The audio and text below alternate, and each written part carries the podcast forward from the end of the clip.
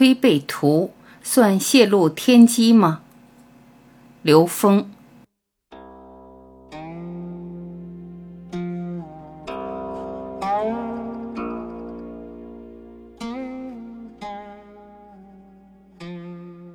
有人问刘峰老师：“您能否讲讲中国古代的预言书推背图？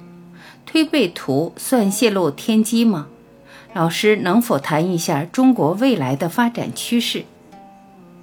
刘峰老师回答：实际上呢是这样，在人类的整个发展过程中，我们知道有很多很多所谓的先哲们都有各种各样的预言，像推背图这样的预言，包括像诺查丹玛斯的诸事记，这都是曾经发生的预言，就是对于我们整个人类的发展趋势的一个预言。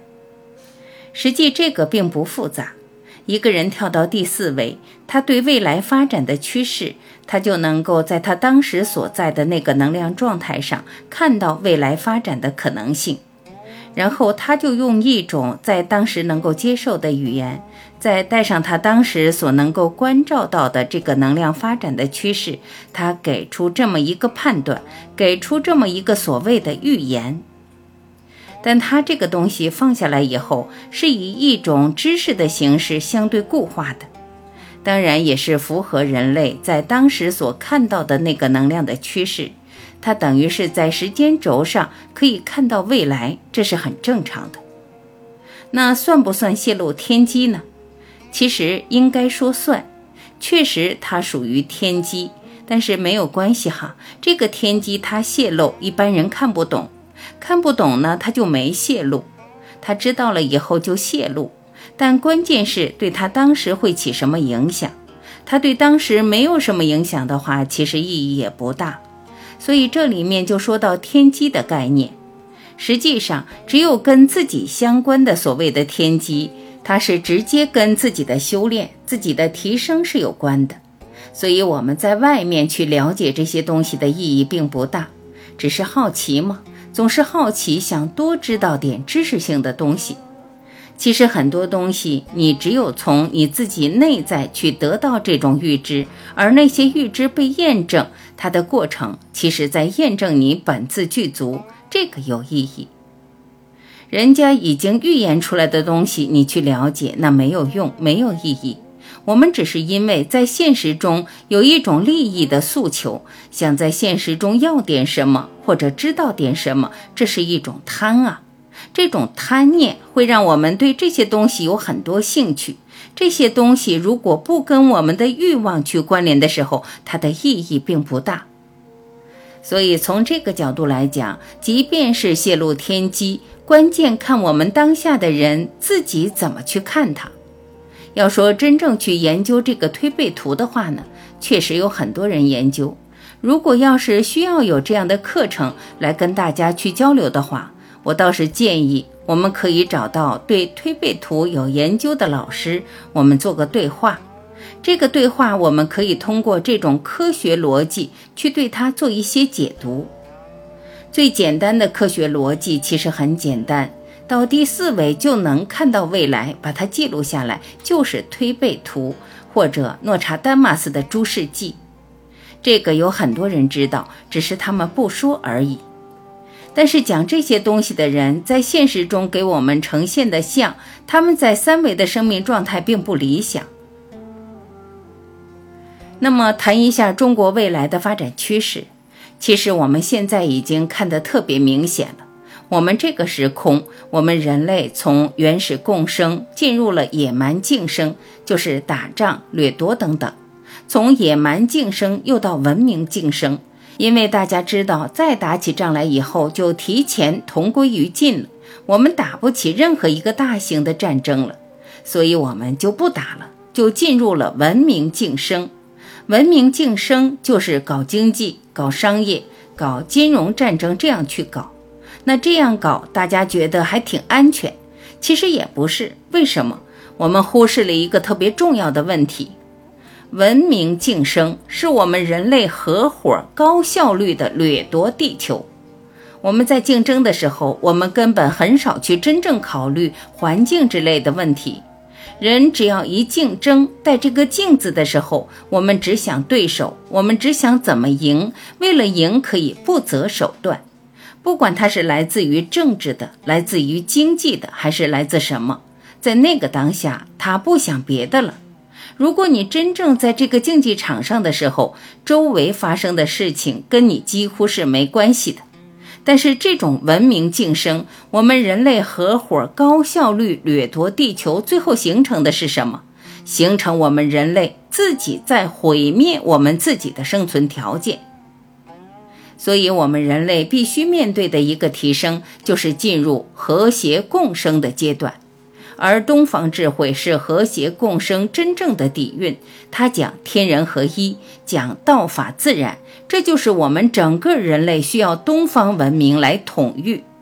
我们老祖宗的文明，它来自于恩维，来自于正弦波，来自于龙，来自于最基本的存在。以这么一个最基本的这种天人合一的宇宙观来驾驭整个宇宙空间的时候，它才能把人类真正带到一个觉悟的境界上去。所以，中国在未来，如果人类还能存在的话，只有东方智慧在引领，也就是中国，因为中国的智慧它来自于根，它的根没断，它是龙的传人，从最初始的状态来。其他所有的文明系统，它中间都经过了很多很多的周折，有很多东西都断脉了。中国未来的趋势，它一定是引领。这个“中”是世界的“中”，当然，中国引领的这种方式需要智慧，需要我们真正在这个智慧境界上去看这件事情。我们没有在这个智慧境界上，我们妄自尊大，我们以为我们的文化就能让别人去接受，其实不是这样的。东方智慧的特点是什么？中华民族的智慧特点是包容，是无条件的包容。你讲天人合一，它已经达到 n 为 n 趋于无穷大了，那你说什么不是它里面的？全是，所以它很简单。你的是你的，我的也是你的，但你是我的，这完事儿了。他站的格局足够的高，所以这个引领是以包容，是以求同尊异，是以世界文化的多元交响作为基础，而不是替代别人的文明，消灭各种文明，而是每一种文明都有它存在的基础，尊重一切存在的时空合理性。但是我们的东方文明可以把交响乐团的主旋律把它引导出来。每一个文明都被尊重，这是因为什么？因为你有格局，因为你的格局足够大，你才能做这件事。如果我们的格局是一种排他性的格局，你永远也做不到。任何一个宗教到现在都做不到，为什么？它都有排他的东西在里头。只有你不排他，你包容一切，才说明你的境界在至高点上，你才能真正完整的包容人类的所有智慧。只要你有排斥，你有批判，就说明你还在拿一个有限的尺子量这个无限的空间。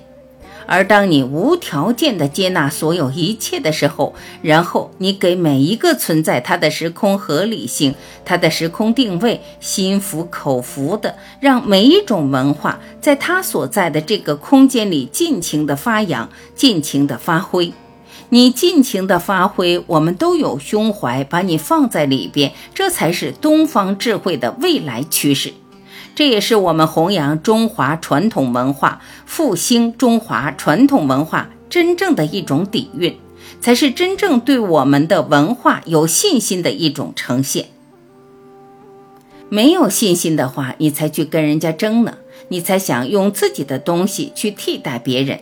你有信心的话，你就在我们里边，你的东西在我的系统里也是合理的呀。在我们文明系统里也是合理的，也是值得被高度尊重的。这只有中华智慧具有这种底蕴，具有这种可能性，其他任何一个宗教智慧系统都做不到。我们再说一些族群文化就更小了，它的影响力更小了。影响大的就是几大宗教，但没有一个宗教能够比中华智慧所包容的这种底蕴更大。但是我们在强调国学、强调中华文化的这些人，我们自己是否真正达到这个格局了？我们没有达到这个格局，我们等于把我们的文化的境界贬低了。所以这个趋势很简单，在这个趋势下发生什么，那都很自然，都有可能。感谢聆听，我是晚琪，再会。